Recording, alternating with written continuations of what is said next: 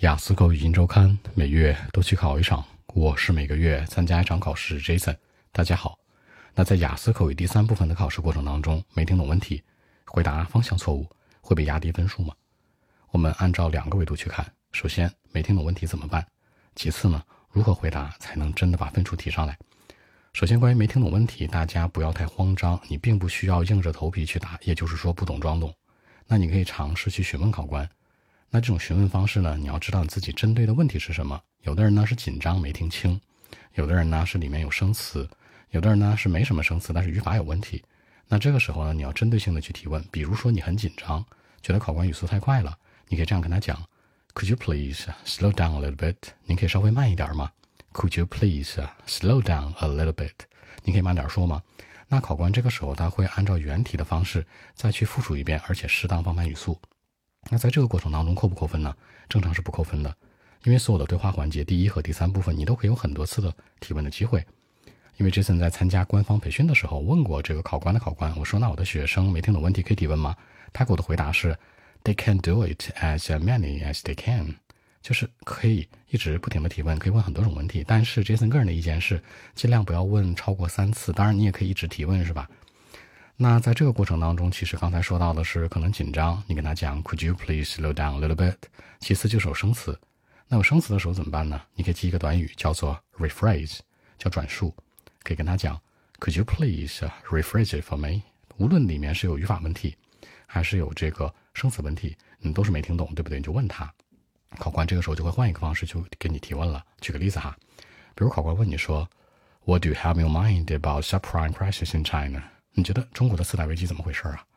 那这个时候你很崩溃，中间这什么东西啊？含糊没听清，甚至没懂这个词，甚至语法有问题。你跟他说啊，Could you please rephrase it for me？能给我转述一下吗？这时候考官就会说了，嗯，No money in China, the bank, the country, you know, what can they do? What do you think？明白了吗？所以说呢，这是一个大招，你不可以每个问题都这样问，但是你遇到一些没听懂的，其实是可以提问的。一定注意，千万不要不懂装懂，因为你不懂装懂，你完全答偏的话，这是一个很严重的扣分的一个步骤。其次呢，就是在二次询问之后呢，你尽量只问他第二遍，对不对？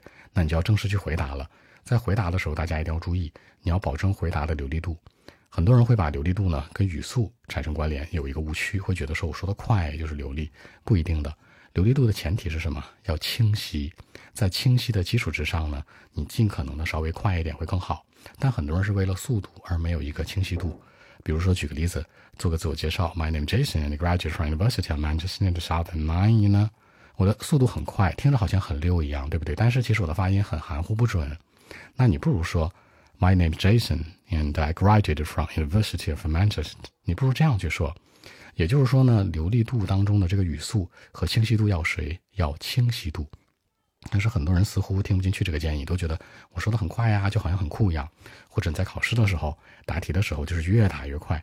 给大家一个中肯的建议是，从第一部分的对话开始，到第二部分的陈述，再到第三部分的对话，你尽量的节奏是越往后要越慢。为什么？因为越往后面环节去考试，它是越难的。开始的时候呢，其实第一部分简单一些，你的速度快，你能 hold 住，没有这样的一个流利度的损失。但是后半程当中，尤其像第三部分都是很难的题，第三方的题。那如果你的语速很快，你会经常出现呃这个那个嗯，对吧？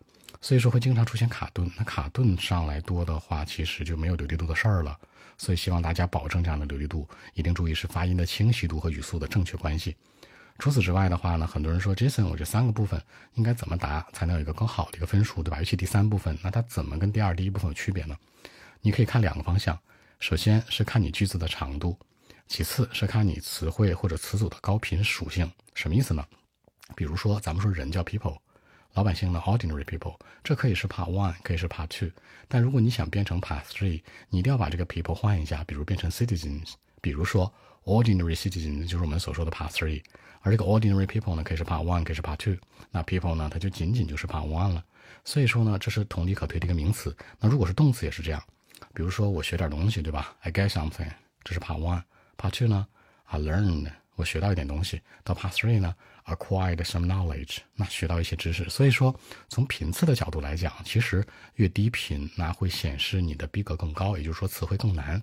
但是大家很多人有个问题是，你在词汇使用非常复杂、非常难的基础之上，的流利度就没了。大家一定要记着，无论是把 One、Part Two、Part Three，尤其是第三部分，不管你用多高级的词汇，显得多么与众不同，那你一定要有一个流利度。如果没有流利度，你说的再好，分数也不会高。一定要记着。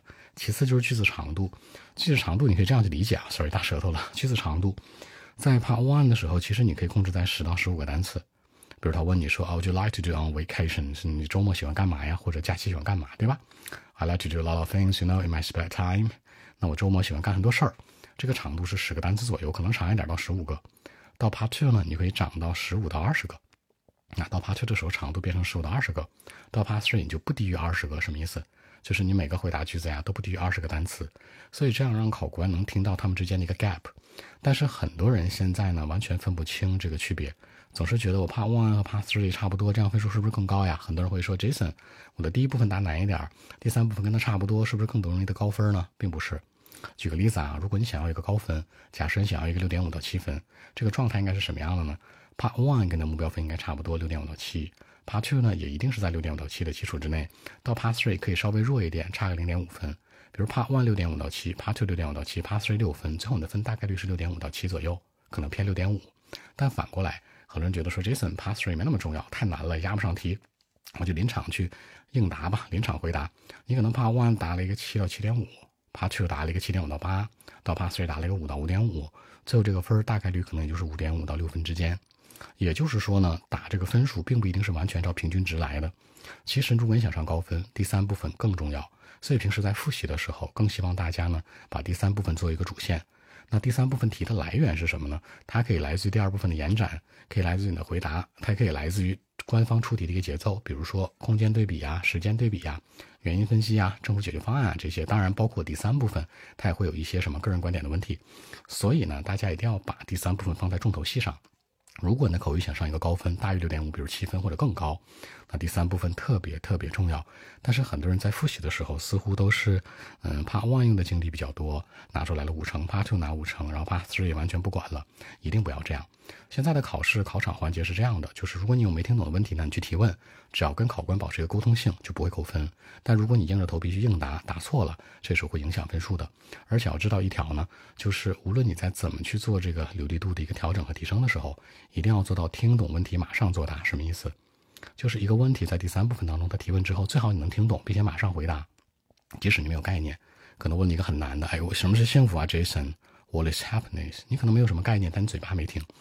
Well, actually, I think that the reasons of uh, for happiness can be identified as you know so many reasons or factors. 就是 Jason 刚才是实打实的在回答，我也结巴了，对不对？我也磕顿了，但是我的沟通性是完全 OK 的，所以不会影响我的分数。也就是说呢，你要听懂问题之后马上作答，即使你没有什么 ideas，I got no idea，我不知道怎么答。即使你没有一个很好的状态的时候，你嘴巴只要不停，就是能够保证分数的一个核心，也是不被扣分的一个原则。好，更多文本问题，微信一七六九三九一零七。